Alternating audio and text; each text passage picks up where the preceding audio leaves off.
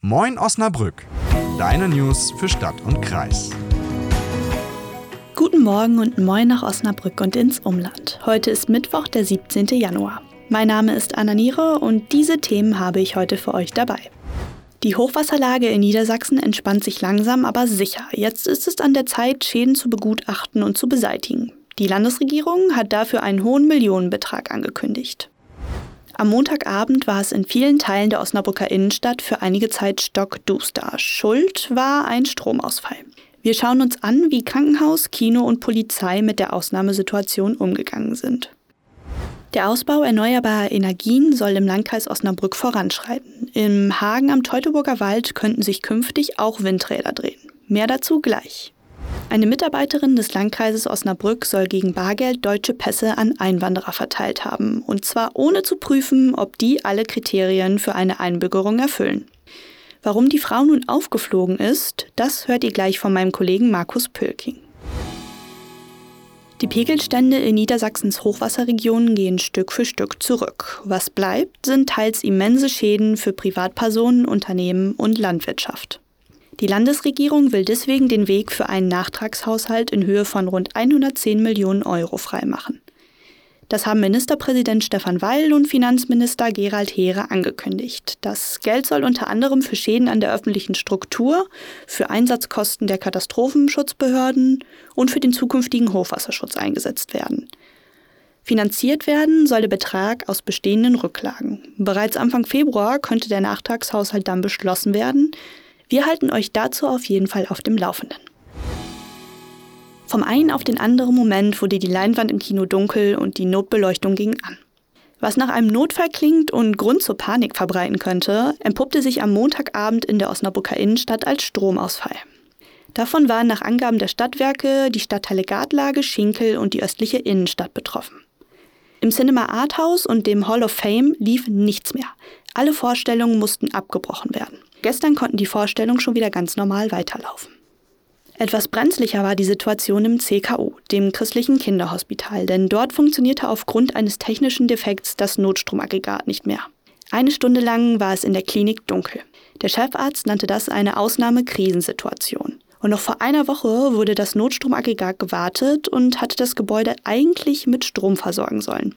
Angesprungen ist es auch, aber mit Strom versorgte es trotzdem nicht. Das Gerät wurde jetzt natürlich ausgetauscht.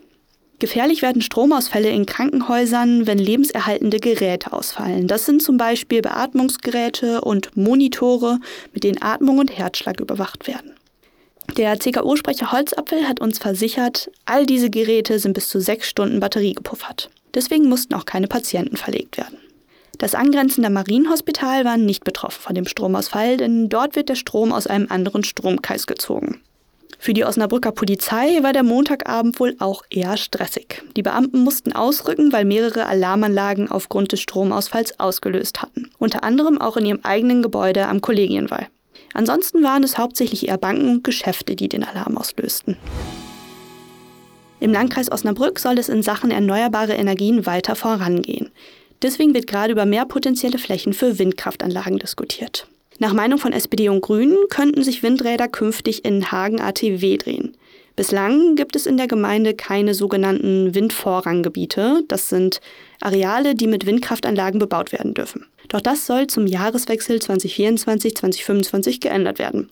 Damit könnten auch Anlagen zwischen Hügel und Teutoburger Wald entstehen. Diese Möglichkeit sollten wir aus unserer Sicht nutzen, schreiben die beiden Fraktionsvorsitzenden Uwe Sprehe von der SPD und Andreas Dockmann-Völler von den Grünen in einem gemeinsamen Antrag. Und über diesen Antrag soll am 18. Januar, also schon morgen, im Planungsausschuss entschieden werden. In Folge könnte die Verwaltung dann bereits entsprechende Voruntersuchungen durchführen. Dann könnten zeitnah die nötigen Schritte eingeleitet werden. Die Ausländerbehörde in Osnabrück wird aktuell von einem Skandal erschüttert. Eine Mitarbeiterin soll Einwanderern, die sich auf die deutsche Staatsbürgerschaft beworben haben, gegen Bargeld unter der Hand einen deutschen Pass ausgestellt haben. Mein Kollege Markus Pöking hat sich ausführlich mit dem Fall auseinandergesetzt. Markus, was wird denn der 33-Jährigen genau vorgeworfen? Die Staatsanwaltschaft in Osnabrück ermittelt derzeit gegen die ehemalige Mitarbeiterin der Ausländerbehörde wegen des Verdachts der Unterschlagung und der Vorteilsnahme. Sie soll seit Anfang 2022 bis Mitte vergangenen Jahres 41.000 Euro unterschlagen haben. Die Summe stammt aus verschiedenen Einbürgerungsverfahren, die sie bei der Ausländerbehörde geführt hat. Das Geld hat sie also entsprechend entweder gar nicht in die Kassen eingebucht oder aber dort eingebucht, nicht aber eingezahlt. Im Zusammenhang damit hat sie zudem an etwas mehr als 300 Fällen Einbürgerungen nicht ähm, rechtskonform vorgenommen, also verschiedene Sicherheitsüberprüfungen unterlassen. Das ist aber nicht Gegenteil des Strafverfahrens, das die Staatsanwaltschaft gerade führt.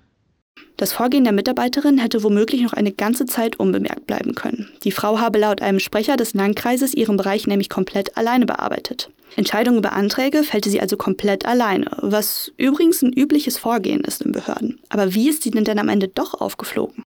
Aufgeflogen ist das Ganze, weil im vergangenen Jahr die Prüfstelle des Landkreises eine routinemäßige Prüfung der Kassen vorgenommen hat. Und die Kasse der Mitarbeiterin über die wir hier reden, wies einen Fehlbetrag von eigentlich gar nicht so wahnsinnig viel Geld auf. Da ging es nur um knapp 100 Euro. Das hat man aber zum Anlass genommen, um nochmal genauer hinzuschauen. Äh, daraufhin sind dann die Fehlbeträge gewachsen.